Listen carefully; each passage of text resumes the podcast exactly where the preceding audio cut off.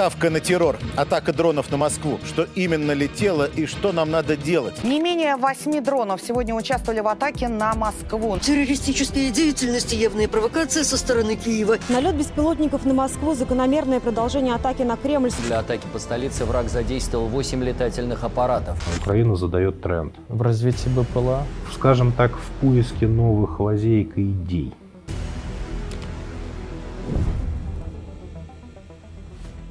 Друзья, привет! Новый выпуск Люди Про. Тавкач Сергей в студии. Э, вы видели его уже у нас, наверное, в трех выпусках про дроны. И мы хотим поговорить сейчас в связи с тем, что невозможно ездить э, на Моск... в Москве на такси, особенно ближе к центру. И поэтому первый вопрос, дрон этот над Кремлем, что это вообще было? Потому что версии разные озвучивались конспирологические, что свои его там взорвали и т.д. и т.п. Ты думаешь, что? Да пиар-акция обычная украинская и все потому что э, дрон, даже если бы он нес э, боезаряд такого размера дрон, он не мог нанести никакого ущерба серьезного, не мог никого достать, тем более в ночное время, когда там никого нет. Тем более все знают, что Путин не там, даже если в него целились. Вот это же основная же была а, теория. Он вообще не там. Ну и ночью тем более. Ну и ночью. Ну ночью, может, он как Сталин, конечно, работал, но он не там, потому что Сталин, Сталин ночью работал. Владимирович не работает. Ну, кто знает. И я не видел. Меня пока еще не пускали к Владимиру Владимировичу. Заряжен он был какой-то пиротехникой, то есть, э, скорее всего, он был запущен откуда-то с какой-то стройки, условно говоря, в Москве. И э, ну и как бы он был сделан, смонтирован на территории России, на территории mm-hmm. даже, скорее всего, Московской области. Ну, то есть маленький такой дрон издалека, естественно, прилететь не мог? Нет, он чисто по размеру он не мог прилететь издалека, максимум из области. Соответственно, mm-hmm. скорее всего, где-то здесь его и запустили. То есть, если бы он летел с Украины, он был чем-то нормальным заряжен. Но в России это с тротилом тяжело, и поэтому его зарядили какой-то фигней. То есть он там что-то загорелся, что-то пыхнуло, пытались, говорят, флаг сжечь, ну, не знаю, что там пытались, но это был не боевой заряд. Я считаю, процентов 90 вероятность этого события, что это была обычная просто пиар-акция для того, чтобы ну, создать какую-то картинку. Короче, имиджевый эффект. Имиджевый эффект однозначно. Но он создался. Да, Я и считаю. Москвой закрыли воздух. Потому что, когда был парад 9 мая и что-то громко там что-то музыка заиграла, я думаю, многие, многие из нас видели, к чему это привело.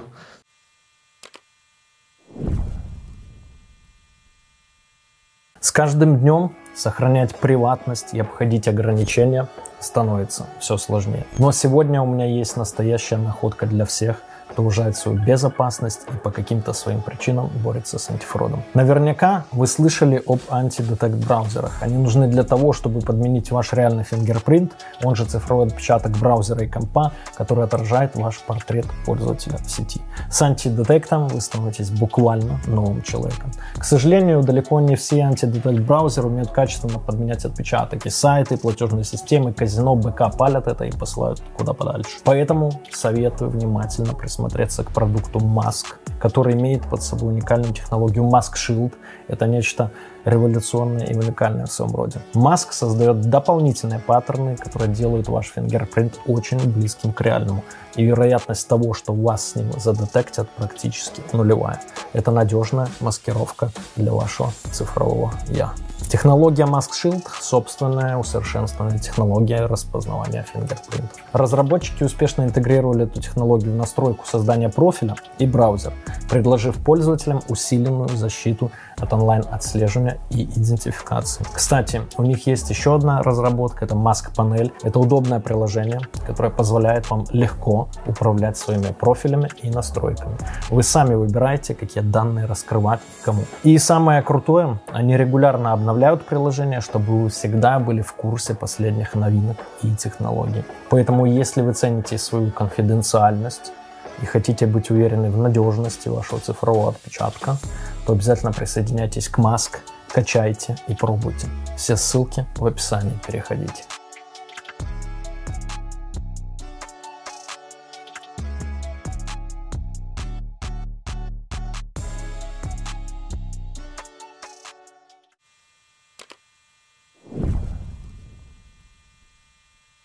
Но после этого, а, значит, с навигаторами стало очень тяжело.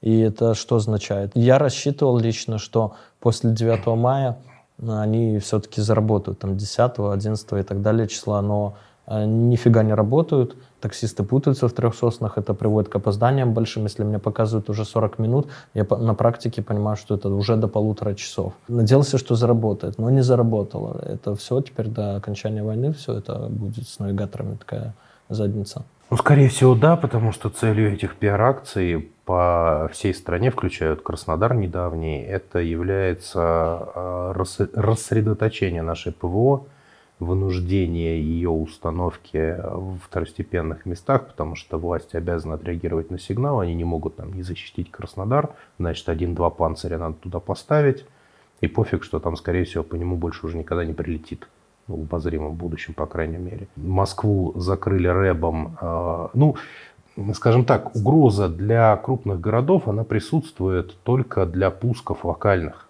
Потому что с Украины дрон долететь не может. Во-первых, у них э, ну, практически нет э, таких носителей. А во-вторых, у них нет автопилотов, которые могут с высокой точностью привести аппарат, тем более в условиях каких-то помех, как, какого-то противодействия в цель.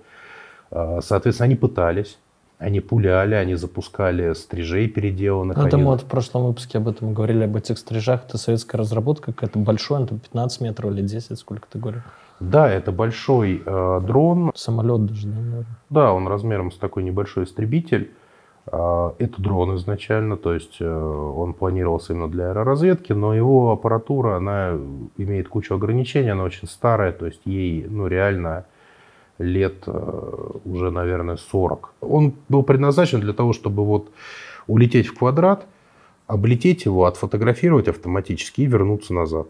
Угу. То есть вот такая у него была функция. И при подлете, там ранее э, по Марис Д он назывался, или Стриж, там я не помню, что раньше появилось, он вообще э, контейнер с фототехникой сбрасывал, естественно, пленочный, и сам улетал в страну вечной охоты.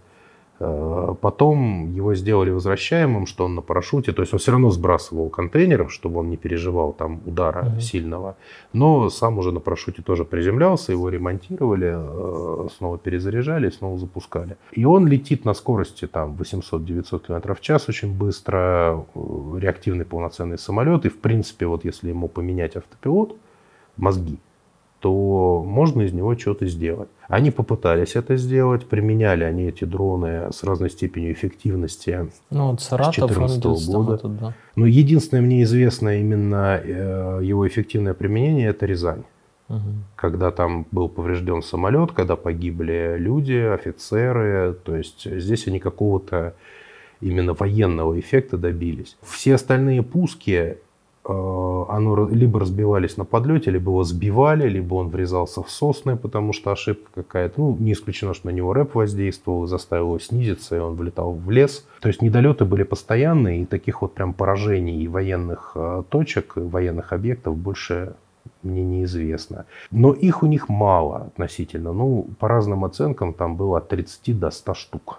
Угу. Вот. То есть это, в принципе, не то количество, которое может какую-то угрозу сильную представлять. То ли они у них закончились, то ли они их сейчас и берегут, но они перешли на китайские носители, на Мингуна.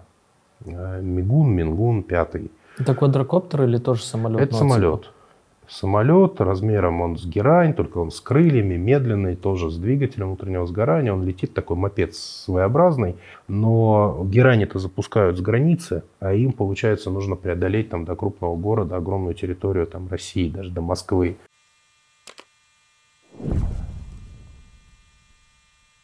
Думаю, вы все слышали про бота Глаз Бога в Телеграме. У меня посвящен ему отдельный целый выпуск, смотрите там по ссылке, который за считанные секунды находит любую имеющуюся в открытых источниках интернета инфу по вашему обидчику, должнику или просто понравившейся девушке. Поиск ведется по номеру телефона, e-mail, ФИО или номеру авто. Анкеты в Инстаграме, ВКонтакте и других социальных сетях – и мессенджерах. Также можно очень быстро найти человека по фото, пробить весь комплекс инфы по его IP-адресу или биткоин-кошельку. Работает почти для всех стран, но больше всего инфы в боте по гражданам России, Украины, Беларуси и Казахстана. Правда, есть и проблема. Глаз Бога постоянно удаляют из Телеграма, Поэтому работающая ссылка в описании под видео. Да, и еще вы можете подать запрос на удаление информации о вас из выдачи бота, который максимально быстро удовлетворят. Ссылка в описании.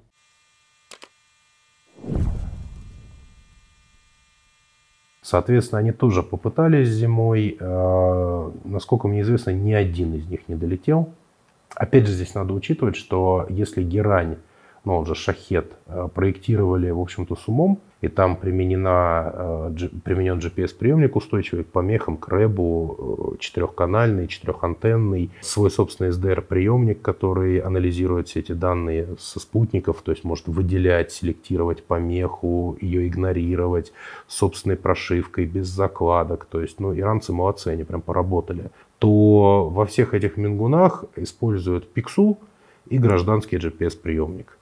То есть свои, своего приемника военного у них нет. Максимум они вот сейчас стали применять геодезический приемник, потому что у него антенна а, лучше защищена от помех. В данном случае это срабатывает на руку, потому что аппарат находится вверху, а источник помехи снизу всегда. И, соответственно, вот под этими углами эта антенна хуже принимает сигнал, просто банально в силу того, что она экранированная.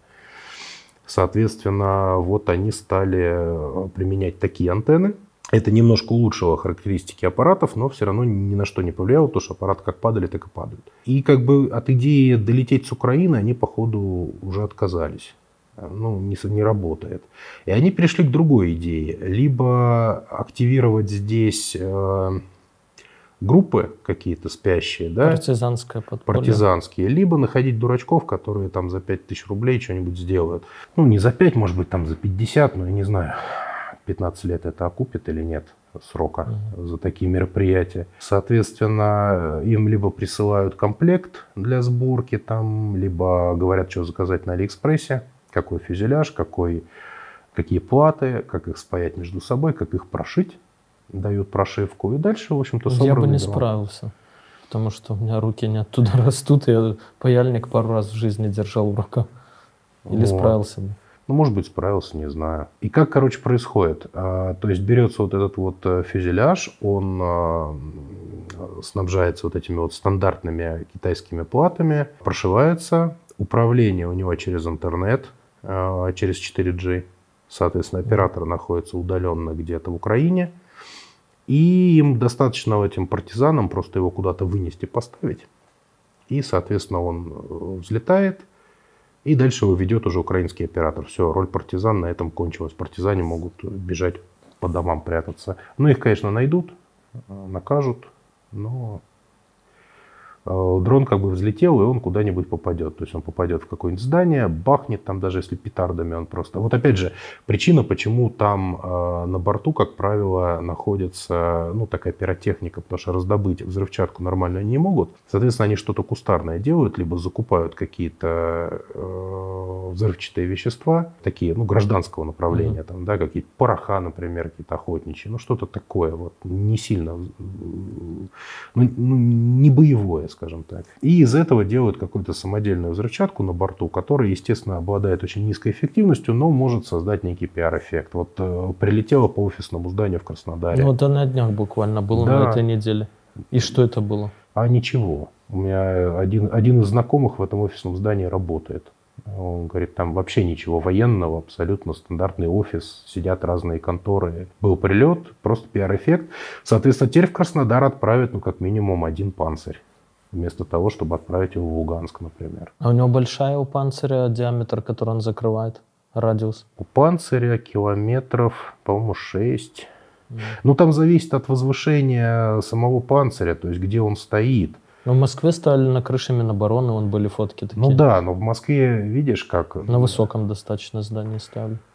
Пока нет угрозы у нас, э, что по России будут стрелять э, такими настоящими вооружениями, да, американцы не дают украинцам это делать. Соответственно, можно себе позволить ставить ПВО высоко, потому что угрозы, э, целью для там, того же Харма или там Hellfire, то есть противорадарных каких-то ракет, он не станет. Там, на линии боевого соприкосновения, там, конечно, там так не, не, не сделаешь. Ты поставишь куда-нибудь на высотку этот панцирь, его размотают в течение пары дней.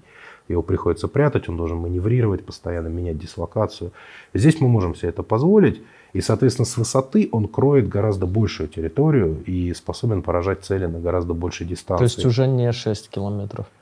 Я не помню точно характеристики угу. панциря, но обычно у таких ракет э, ну, зона поражения может километров 120 у него даже, но вот если ракетой, но эффективная, не буду утверждать, угу. я не помню характеристик.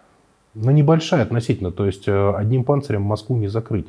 Москву ну, закрыть нужно как минимум там 50 панцирями, если вот так полностью закрыть. Но здесь тоже встает вопрос, а, допустим, ты будешь стрелять ракетами по этим дронам, соответственно, будут падать обломки. Осколки. А если ракета промажет, она может попасть в здание в какое-нибудь. То есть можно создать себе же и проблемы. Учитывая, что дроны сами по себе э, не несут какой-то военной угрозы угу. в силу того, что вот я назвал. Их проще глушить, но пусть он упадет. То есть он, он, если взорвется, он меньше вреда принесет, если там прилетит ракета Панциря в какое-нибудь здание, понимаешь? А я напоминаю, что спонсор выпуска нашего сегодняшнего не Мавик, а Битпапа, как видите, наши друзья, бот в Телеграме, сами 100 лет пользуемся, который позволяет купить, продать крипту прямо не выходя из телеги. А если вы хотите поторговать, там очень даже неплохие зазоры, можно пару своих процентов в день зарабатывать. Все ссылки в описании.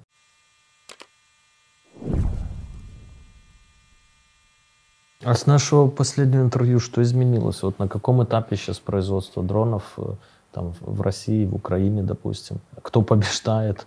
Вообще, усовершенствовались ли средства борьбы с ними? А я бы не сказал, кто побеждает, но Украина определенно опережает. То есть э, Украина задает тренд. Э, в развитии БПЛА? Скажем так, в поиске новых лазеек и идей. Потому что развития как такового украинцев нет. Я очень много вижу обломков, очень много через меня проходит плат э, различных. Ну, сделано недостаточно примитивно все. Я не могу сказать, вот последний шаг это украинский беспилотник, э, в Одессе его, по-моему, делают. Вот э, это последние БПЛА, которые вот плата, я посмотрел, блин, ну здесь люди думали. То есть что-то вот какая-то инженерная работа, она там с нормальными разъемами, защищена от влаги, то есть прям вот сделано хорошо. Все остальное... Шаг называется? Шарк, да, акула. А, а шарк. Вот. Все остальное, ну, это такой детский сад, э, просто, ну, колхоз. Вот как у нас делают, в принципе, волонтеры, так и это, только у них это типа боевые БПЛА, а у нас волонтерские. Ну, вот. не до эстетики сейчас, надо максимальная скорость и эффективность. Так они же и до этого такие были. Лека, она была что до СВО, что сейчас она э, мало изменилась, там, угу. пикса и связь какая-то через задницу сделанная. Вот. У Шарка, кстати, связь более-менее нормальная. Последняя Лилека вот сейчас перешла на нестандартные частоты, на нестандартный радиомодем, и поэтому ее перестали глушить ружья окопные. Потому что у окопного ружья 433, и то не у всех диапазон. Она сейчас на 410, по-моему, работает соответственно, ее ружье не берет. Мавики, да, там мавики никогда не перейдут на нестандартные частоты, потому что это гражданский дрон. Если он сменит частоту на нестандартную, ему закроют рынок, его просто uh-huh. не пустят. Э, вот. Они не будут этим заниматься, тем более DJI пытается всеми силами дистанцироваться от, э, от любой войны, хотя она ему деньги приносит, но я думаю, что гражданский рынок ему все равно приносит больше и в долгосрочной перспективе. Поэтому поддерживать они эту тусовку всю не будут, как минимум. Будут ли мешать, не факт, но уж точно они не будут делать там Mavic э, в ближайшее время там с какими-то боевыми частотами. А вот все, что касается дронов, которые делают э, частные организации для фронта, все эти дроны сейчас будут переходить на нестандартные частоты, на нестандартные протоколы, на свои автопилоты. Э, опять же, с той целью, чтобы сделать дрон более устойчивым к существующим системам РЭП, начиная от взрослых рэбов, э, типа автобазы там, или там французских вариантов. То есть то, что ну, именно военного назначения, вот изделия, mm-hmm. да, с большой буквы назовем его так, и заканчивая там дронобойками, собранными на коленке в гараже. Оружиями этим? Ружьями, но они тоже бывают разной степени ушлепанности, начиная там, вот, например, лаборатория ППШ делает хорошие ружья, китайцы делают хорошие ружья, а есть отечественные производители, которые делают, ну, форменное говнище. Ну, не функционально, потому что оно две минуты работает, перегревается и все, писец там либо сгорает, либо уходит в защиту, на тебя летит камикадзе, ты его начинаешь глушить, и в самый ответственный момент у тебя ружье выключается. А как понять, на какой частоте дрон летит? Если ты зассал и в последние там 50 метров выключил ружье, то этот дрон прекрасно до тебя долетит, и тебе будет хуже. Короче, управлять дроном сотовым телефоном нельзя. Ну, они, дураки, сами же получат 40. Ни за что. Два человека – оптимальный расчет для БПЛА-оператора. За месяц 200-300 – порядка 300 человек.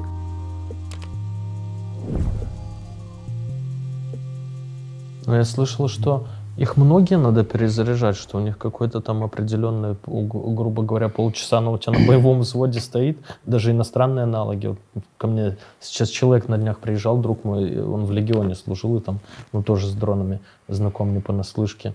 И он мне рассказывал, что что-то там, да, какой-то заряд, и потом надо на подзарядку это ружье класть образно, да? Или это нет? Ну, смотри, 4 а, частоты стандартных, это 5,8, 2,4, 1.2, 1.5 это, соответственно, GPS.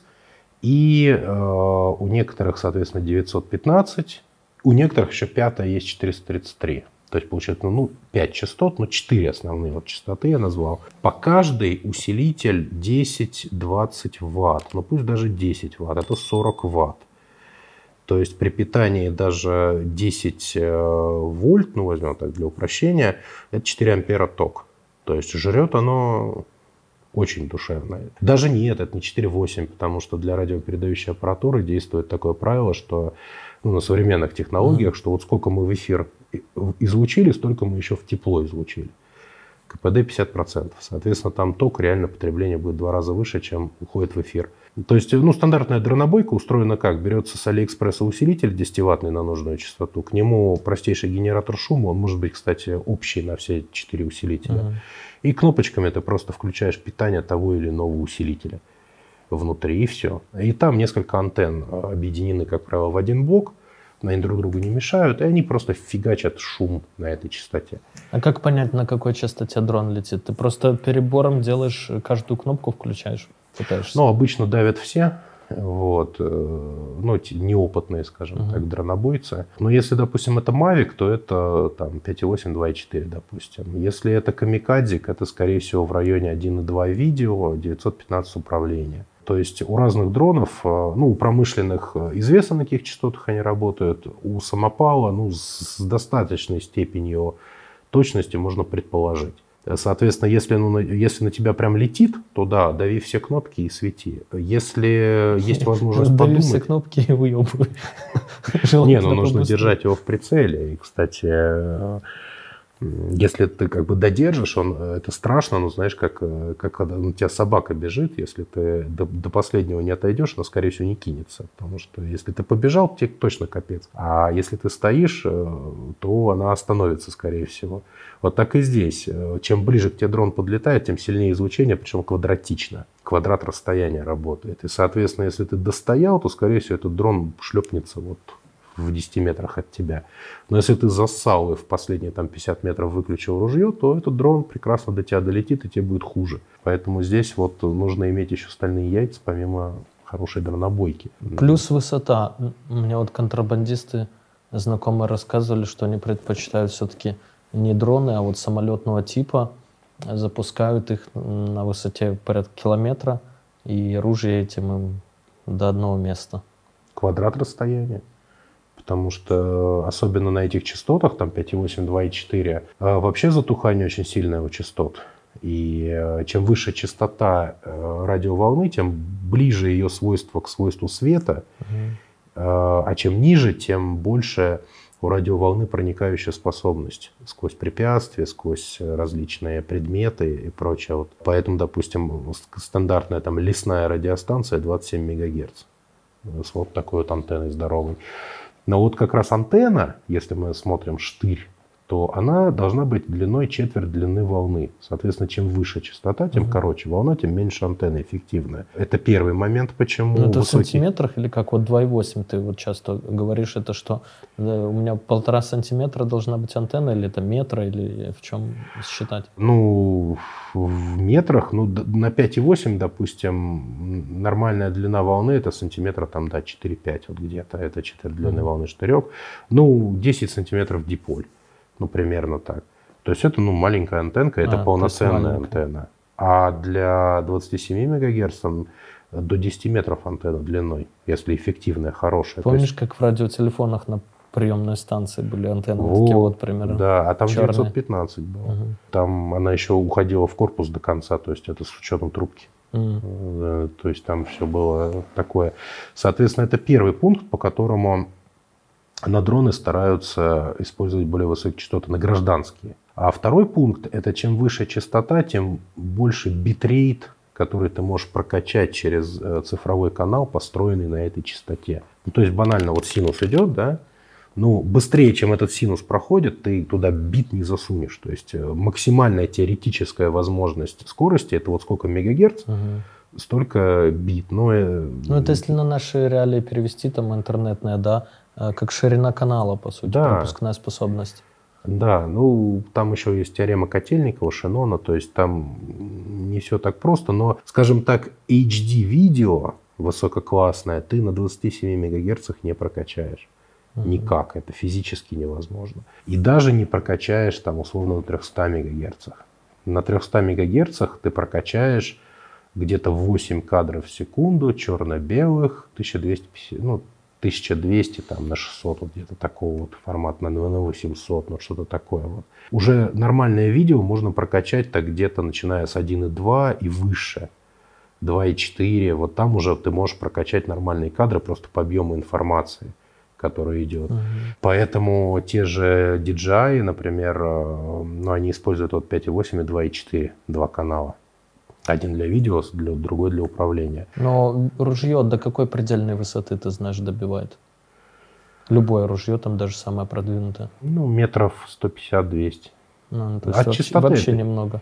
Ну да, то есть это вот именно близкий дрон, когда вот тебя сбросом пытаются что-то сделать. Не, ну оно начинает действовать издалека, вопрос насколько эффективное. Оно же, даже если ты просто поставил помехи на видеоизображение, а дрон, например, занимается сбросом, он уже не может точно прицелиться, ты уже чего-то добился. То есть он эту гранату там не в окоп засадит, а куда-то мимо, просто потому что оператор уже не увидит ничего. Но это если аналоговое видео. Цифровое, скорее всего, начнет просто лагать, и вынудит э, оператора улететь. Он просто побоится потерять дрон. Соответственно, ты его спугнешь. Но я Тоже видел, плюс. больших успехов достигли в забрасывании этих бомб, гранат там прям в окопы. И даже я видел в люки танков, БМП и БТРов и так далее. Пара э, операторов, но оператор работает в паре. Один в очках, другой вокруг смотрит. Очки VR ты имеешь в виду? Ну да. Но даже если он смотрит в экран, Мгм. он все равно смотрит в экран. Нужен второй человек, который смотрит вокруг. Парой работает. Ну и опять же еще оборудование, оно, как правило, достаточно тяжелое, его вдвоем таскают. Поэтому два человека оптимальный расчет для БПЛА оператора. За месяц 200-300 порядка 300 человек. С Так? В среднем, да. Ну, с обеих сторон, потому Ну, что... немного. Ну, что значит немного? Ты какой пехотинца возьми, который тебе в месяц 300 человек выносит. Это офигенская результативность. Но даже если поделить напополам, 150 в месяц э, на одного человека. Это А, результативно. ты имеешь в виду один оператор БПЛА? Но вот этот столько? расчет, Да. Ну, два. Два да, человека, с допустим. бросами в месяц 300 человек выводит из строя. А я думал, ты просто общий результат по фронту Не, говоришь. На фронте порядка 20 тысяч дронов действует с каждой стороны. И 10 тысяч потерь ежемесячные, вот э, сказали? Украины, да. Это исследование Руси, агентства исследовательского. То есть их отчет был, что Украина теряет до 10 тысяч дронов в месяц. Ну, значительная часть, конечно, идет это обмен дронами, потому что они Те плюхаются. посадили, эти посадили, Да, да? перепрошили, оно наоборот полетело. В общем, там не окончательные потери. Тоже местные шутят, что за 200 дрон или за 300 300 посадили. Но там, например, лилейки какие-нибудь, крылья, как правило, не перепрошивают, потому что там более-менее уже такое оборудование кастомизированное, его так просто не перепрошить. DJI, пожалуйста, он другой пульт перепрошил элементарно, и он полетел за тебя уже воевать. Ты уже много перепрошил диджаев. Я исключительно гражданскими занимаюсь дронами, в войну не лезу.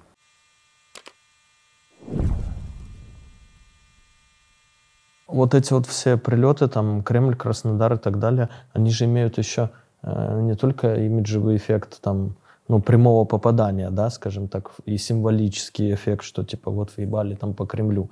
Они еще имеют эффект, э, демонстрируя, что ПВО дырявое. То есть государство, допустим, граждан уверяет, что типа все под защитой, и тут хоп, дрон символично прилетает прямо в Кремль. То есть э, поднимается закономерный вопрос, то есть ПВО. Вот ты говоришь, Москву закрыть, допустим, окей, 50 панцирей нужно. Но если они на гражданские действительно города начнут как бы их закрывать, то на фронт, на фронт нечего будет и поставить. И это получается такая обоюдоострая проблема. С одной стороны, население вроде надо защищать, и города, да, а с другой стороны на фронт поставлять. И что тогда? Понятно, по- по-моему, по последним прилетам, то есть в сторону чего выбор склоняется. Ну, товарищи украинцы этого и добиваются, во-первых. А что касается дырявого ПВО, но оно не бывает не дырявым. Оно везде и всегда будет дырявым. Ты не можешь закрыть вообще все и от любой угрозы. Понимаешь, вот эта вот пропаганда, она базируется на том простом варианте, э, на том простом базисе, что ну, фактически ни одна страна ни в Европе, ну, ни США еще не воевали с э, противником примерно своего э, технологического уровня. Мгм. Я тебе вот уверяю, если бы американцы сейчас воевали, не знаю, там, с казахами, и мы бы казахам помогали, вот так вот, как американцы, или даже сирийцам мы бы поставляли вооружение так, как они украинцам, ПВО дырявое было бы и в Вашингтоне, и где угодно.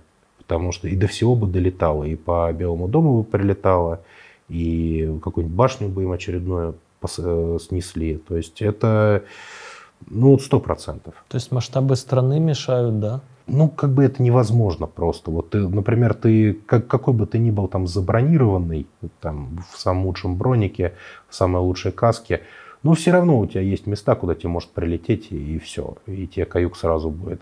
Соответственно, и здесь. Ну, Шея, там, артерия какая-нибудь в паху. сбоку, да, в ногу, там, действительно перебить артерию какую-то в глаз, там, прилететь в висок. То есть, ну, все равно ты не застрахован на 100%. Так же и здесь. Если ты закрыл вот здесь подлет, да, а, а они взяли какую-то диверсионную группу, которая там въехала через Казахстан и запустила не с этой стороны дрон, а, допустим, там со стороны Рязани, допустим, той же. И он полетел на Москву со стороны Рязани, оттуда просто не ждут. Ну, какую круговую оборону делать вокруг Москвы, это ни одного ПВО не хватит. Опять же, ПВО, которое стоит в Москве, вот классическое еще советское, оно же рассчитано против чего? Против ядерных ракет, против угрозы бомбардировщиков может быть, каких-то. бомберов, потому что в той кон- концепции должны были прилетать к нам большие бомбардировщики с ядерными зарядами, сбивать их. Естественно, это ПВО не способно сбивать там маленькие фанерные самолеты, даже если оно их видит. Ну, Панцирь и Тор однозначно видят даже Мавик. Это я знаю вот сто процентов. Но сбить э, проблема – это определение так называемой псевдодальности. То есть э, любая ракета ПВО, она не попадает в цель. То есть она вот эта глупость, что она там как иголка, и стукается и взрывается. Она всегда взрывается на дистанции и создает облако осколков. Я читал, шрапнель какой-то бывает заряжают, она кучей шариков, по сути, поражает. Да. И вот, например, Бук, как такая одна из э, интересных моделей, ракета прилетает, э, она идет на пересечение траекторий, еще она поворачивается определенным боком к цели, потому что у нее основное облако осколков идет в бок. И она взрывается перед целью и направляет на встречных курсах это облако осколков. Цель фактически врубается в это облако осколков. Как дробью стреляешь. Да. И, соответственно, это, кстати, вот камень в огород вот этой дебильной теории, что там Патриот выпустил 50 ракет, и одна из них попала. Это глупость. То есть каждая ракета, ее точка встречи с целью рассчитывается, исходя из модели цели, определенного типа цели, как она может маневрировать, ее скорости и прогноза, где они встретятся. И ракета взрывается либо дистанционно, допустим, ей идет, опять же, с Земли к- канал, вот классическая ЗРК, когда ракета просто радиоуправляемая, все мозги находятся на Земле, ракета управляется и подается команда, когда ей взорваться. То есть машина рассчитывает этот момент. А, то есть не человек э, ответственность берет, да, оператор, допустим, Не, или опера- компьютер. Оператор только дает команду Мгм. на пуск. Дальше все управление, естественно, автоматическое, даже в осе, которая древняя, как говно мамонта. Вот. Что это такое? ОСА – это А. комплекс э, ЗРК, древний советский, но вполне эффективный. Его аналог – это французский Кроталь, который сейчас находится у украинцев, которым вот сбили Байрактар над Киевом. Это Ага. Кроталем сбили. И Кроталем стреляли по э, Суперкаму. Знаменитое видео, когда летит наш дрон, э, крыло, и в него стреляют два раза. И как раз это видео демонстрирует то, что я рассказываю. Одна ракета перелетает, то есть улетает куда-то вперед, взрывается, потом он пролетает, когда видно облако дыма, что она взорвалась впереди. А вторая взлета... тоже пролетает мимо и тоже взрывается дальше. То есть, э, а учитывая, что эти ракеты э, взрываются как бы осколочным облаком вперед, все эти осколки пошли мимо, но все равно там один осколок, видимо, попал, у него камера начала крутиться, но он при этом продолжал лететь. То есть маленький дрончик, его видно, Радар его видит. Пуски были с большой дистанции. Там он на свою же камеру снял, откуда вылетали ракеты, там черти сколько, несколько километров. И они не могли точно подорваться в нужном месте. Это первый момент. А второй момент – это плотность осколочного поля рассчитывается на более крупную цель. Да. Соответственно, в истребитель этих осколков там попадет 30 условно, и они выведут что-нибудь из строя. А в дрон хорошо, если один чисто вероятностно, остальные пролетят мимо. Соответственно, эффективность вот существующих ЗРК против дронов, она вот поэтому низкая, а не потому, что их не видно. Карбон на радаре виден великолепно. Вот это миф номер три, что карбон радиопрозрачен. Нифига. Ты попробуй антенну запихни в карбоновый фюзеляж, все вырубится нафиг. Офигенски экранирует от всего, офигенски отражает радиоволны видно все мавики, все карбоновые фюзеляжи, на всем видно. Картонные видел на днях, я да. в каком-то канале смотрел. Ну, это фигня, это игрушка. Но это не для боя. Ты... Сколько этот э, фюзеляж пролежит даже в ящике где-нибудь в окопе под дождем? Ну, он от сырости превратится. Ну, там компания по граждан, э, я не помню, австралийская или Кэна, забыл, вот ей-богу, там они это в основном для гражданской доставки, просто что он легкий взял, собрал, там крылья уставил. Это, наверное, какая-то новая тенденция, да, в мире там, вот этого всякого строения. Да, одноразовость, удешевление. То же самое 3D-печатные дроны, вот то, что сейчас делают украинцы, и опять же они пытаются наладить это производство. Ну, на самом деле, сам по себе 3D-печатный дрон, это, насколько помню, польская разработка, вот тот, который они используют, талон. Талон? Талон называется, Талон V. Вот. Я даже у себя в канале публиковал его пиратские затрофейные модели, так чтобы каждый мог распечатать. У них цель именно сделать дрон, который может управляться через интернет. Mm. Но не через Starlink, потому что Starlink э, у нас в России не работает. Потому что вот в России гадить, им достаточно обычная 4G сети, вот, э, мобильный интернет. Соответственно, они делают дроны 3D-печатные, фюзеляжи, чтобы каждый Вася, который там проукраински настроенный, и которому не жалко отсидеть пятнашечку, он э, мог у себя э, на принтере напечатать фюзеляж, заказать с Аришки комплектуху, прошить и запустить этот дрон куда-нибудь по какой-то военной цели. На этом функция Вася заканчивается, берется Петя. Вася уходит э, в места, а, соответственно, Петя пока еще не уходит, потому что он печатает следующий дрон. Дураков таких, как выяснилось, у нас в стране достаточно много. Я надеюсь, что все-таки их станет поменьше, потому что, ну, эффект от, а, эффект от этого нулевой, как бы, они мешают всем жить, и как бы, ну, они дураки сами же получат срока. Ни за что. Их используют просто, и ну, это бессмысленное занятие абсолютно. Они думают, что они борются, и многие из них, как, опять же, это видно по ним, они не оценивают, куда они ввязываются и что им грозит вообще за эти действия. А сейчас законодательство по этому поводу очень жестко, во-первых, ужесточилось, а во-вторых, э, ну, все идет к тому, что будут показательные порки, угу. потому что нужно это остановить. Соответственно, первых, кого зацапают, их, э, им вкатят по полной программе, никакого там не будет э, снисхождения для них. Ну, это как с военкоматами, с, да. поджогами военкоматов. 40 раз дают там, а, причем, ну, так-то поджог, да, ну, понятно, что поджог. Человек пошел и поджег, а квалификацию делают специально по теракту. Да, и получают вообще 40 конские. И при этом вот этот парнишка, который там поджег э, военкомат, ему заплатили, по-моему, 5 тысяч рублей. Ну, я думаю, что многие все равно по велению сердца идут и так далее. Ну, по велению как, помнишь, сердца чувак, который э, стрелял там в военкома, где-то у него брата забрали или что, или друга, или и того, и того, и что-то он там нервы не выдержали, пошел уже с обреза шмальнул в него. Там в, в начале сам еще было, помню. Ну да, Когда мобилизацию объявили. Опять же, есть люди, но просто умственно отсталые э, в медицинском смысле. И им их можно напугать, им можно их найти через интернет, убедить в каком-нибудь ужасе, там, в рептилоидах, и они ну, реально с перепугу пойдут и что-нибудь сделают. Ну, смешной просто вариант, это вне СВО, еще до СВО, задолго, но э, какую-то девку ради шутки, которая очень сильно верила во всякое вот это вот эм, Таро и прочее, э, что на нее там наложили страшную вообще проклятие, и чтобы проклятие снять, надо кресты рисовать в городе, и она ходила по городу, рисовала мелком кресты, чтобы с себя снять проклятие. Девке там 22 года, казалось бы, не бабка какая-то, но вот ну, что-то вот у нее в голове не так срослось, и вот, ну, верит она вот в это все. И таких дураков найти на самом деле очень много можно. И э, что у нас, что у них, но у них это посложнее. Они там все-таки это так лучше контролируют. А у нас эта угроза существует. И, соответственно, украинцы пытаются под эту угрозу смасштабировать именно технологию изготовления дронов – чтобы он мог этот дрон э, сделать, и до пуска этого дрона его не зажопили. Потому что покупать дрон, ну все же понимают, что люди, если человек настолько идиот, он его и купит э, по-идиотски, его, скорее всего, еще на этапе покупки возьмут на прицел. Ну, то есть он или контрабандист, или террорист. Два варианта. Ну да, если он ввозит э, Мигун пятый, ну, грех не взять э, его на прицел и не отследить, что он собирается с ним делать. Нужно все-таки, чтобы он его запустил, то есть цель добиться, а не просто Соответственно, вот они вот это делают. Ну и серийность повысить.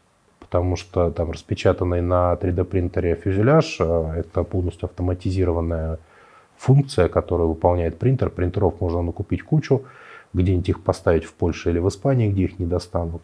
И пошли они фигачить эти фюзеляжи, завозить их уже распечатанные. Ну, даже в самой Украине их можно куда-нибудь поставить, где но их долго, по крайней мере, не накроют. Где-нибудь на Западной Украине. И, соответственно, минимум ручного труда, у тебя уже фюзеляжи готовы, фюзеляжи уже спроектированы под установку конкретных плат, солишки. Эти платы покупаются, они недорогие. Прошивки, опять же, серийно копируются. И ты получаешь серийное производство каких-то там камикадзиков ближнего действия. То есть в этом плане вот украинцы, они идут впереди. Они вот эти вот идеи придумывают, они ищут пути, наши отстают. Но наши отстают по объективной причине, что у нас нет запроса явного от Министерства обороны, от военных на дроны э, для фронта от частников. Он есть, но через, через них. То есть это э, всевозможные региональные организации. Ну, то есть когда вот сами там губернаторы или какие-то приближенные люди организуют у себя такой как бы кружок, куда собирают специалистов, и под крышей этого кружка что-то делают, и уже через себя предлагают. То есть более-менее такой формализованный процесс. Угу. А вот так, чтобы сидел какой-то Вася в гараже, делал дроны и поставлял на фронт, в этом у нас не сильно заинтересованы как показывает практика. По какой причине, как ты думаешь? Да, на самом деле, если так вот отставить эмоции, а представь, сколько этих э, творцов разных, он выпустит там... Творцов?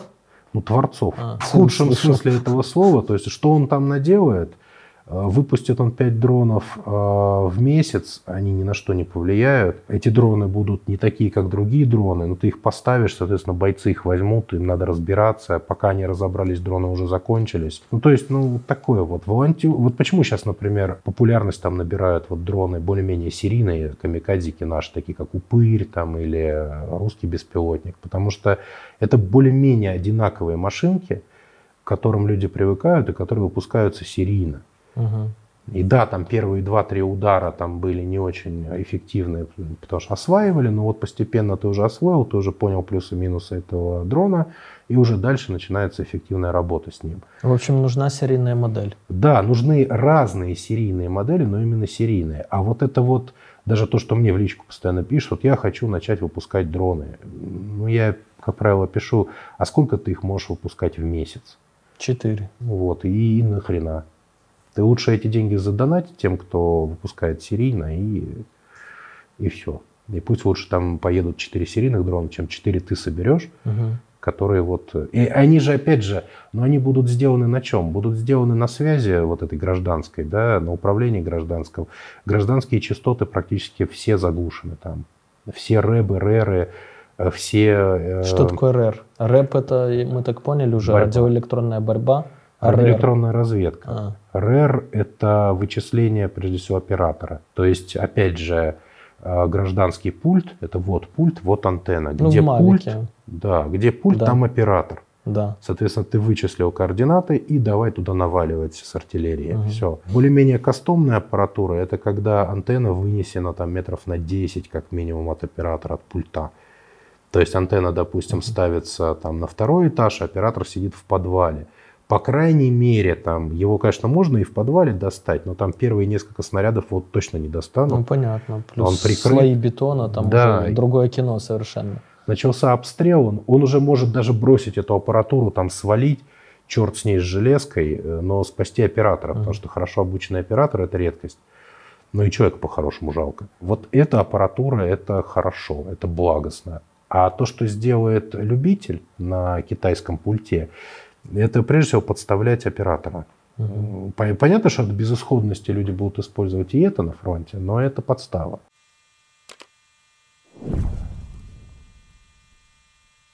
Так а как засекают оператора? Ну вот, допустим, э, сидит вот граница, да, с одной стороны сидит украинский там военный с этим РЭР, как ты говоришь, это, во-первых, в каком виде? Это какой-то стационарный радар, там авто- автомобильная платформа или как это выглядит, чтобы засечь оператора вот с русской стороны, допустим? Это несколько приемных антенн, э, размещенных, э, несколько приемных модулей, размещенных на разных точках с известными координатами. Ну, координаты получаются, естественно, со спутника, которые определяют э, мощность сигнала на свои антенны, калиброванные.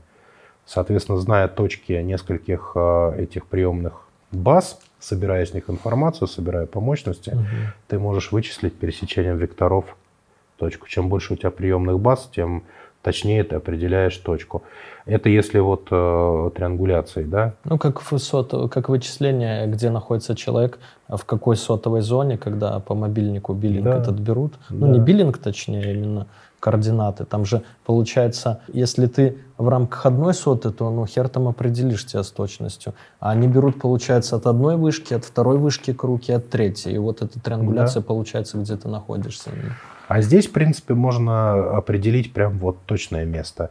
Если это одна машина, у нее направленная антенна, она либо вращается, либо она просто секторная, она определяет э, направление, просто направление, примерно дистанцию можно определить, зная мощность передатчика. Ну, например, если это, опять же, гражданский передатчик, у него можно по сигнатуре определить, что за передатчик, зная его мощность, которая Мгм. производителем, естественно, не превышается, потому что иначе его не пустят на гражданский рынок, он обязан его соблюдать, эти правила, то можно еще дистанцию прикинуть до него, направление дистанции. Но здесь есть нюанс, что чем а, погрешность где-то там град, от градуса до 4 определения расстояния, соответственно, чем больше дистанция, тем, Тем больше грубее, погрешность. да, тем грубее это место. Ну, в идеале до скольки метров можно вычислить оператора? А В идеале до метров до пяти, если это хорошая. Ну, то есть вот- как с сотовым телефоном плюс-минус. Да, у- а ты метров до пяти э, выделил, смотришь на карту, а там вот высотка. Ну, понятно, на крыше сидит или в, в доме. Давай по этому дому, значит, хреначить.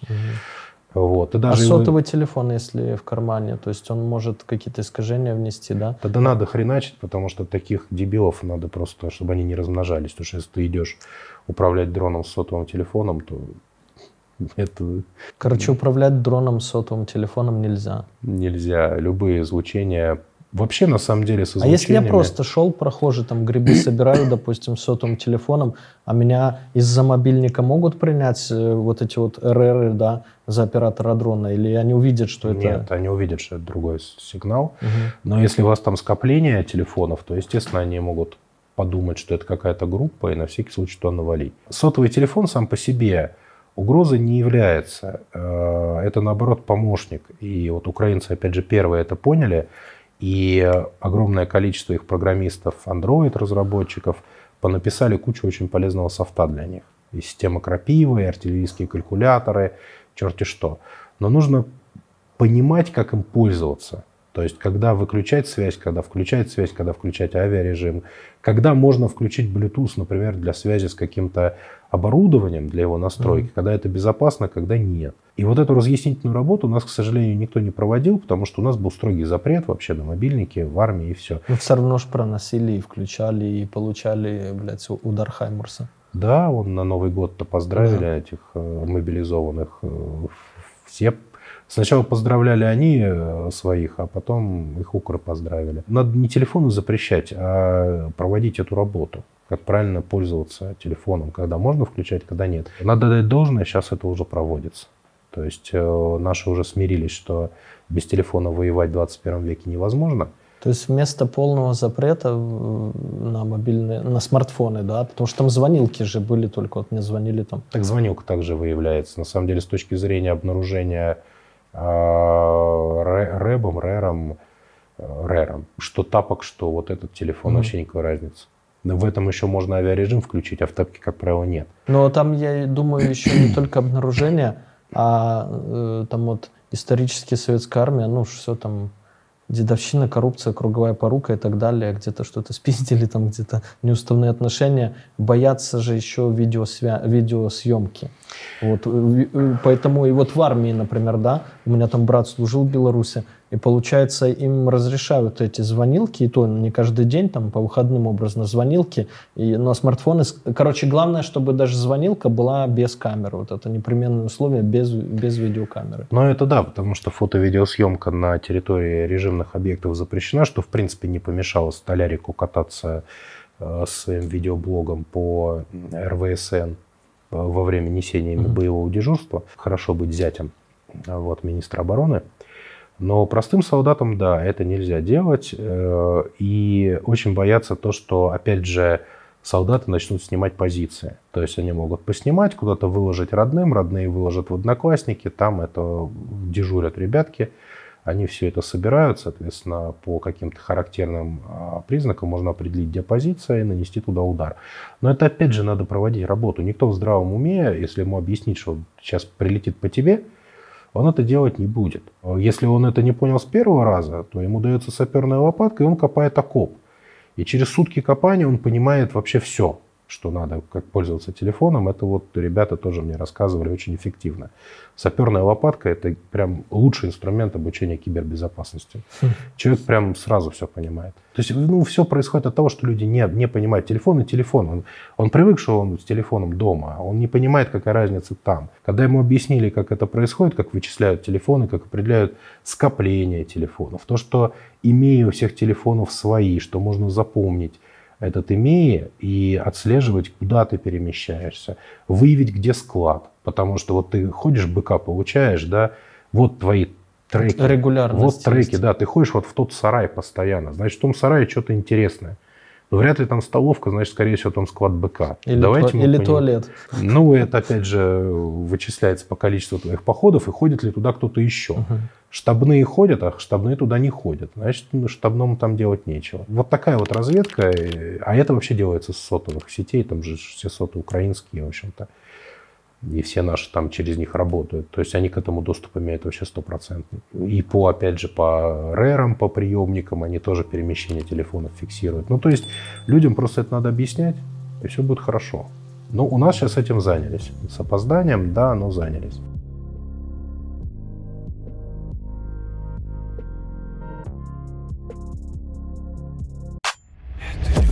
Расскажу тебе тысячу схем Умножить на два, сделать профит. Я давно был и есть на слуху Теперь я сижу тебе напротив. Это наш мануал, которому кто-то решит заработать. Это люди про, только твой мой жизненный опыт. Расскажу тебе тысячу схем Умножить на два, сделать профит. Я давно был и есть на слуху Теперь я сижу тебе напротив. Это наш мануал, которому кто-то решит заработать. Это люди про, только твой мой жизненный опыт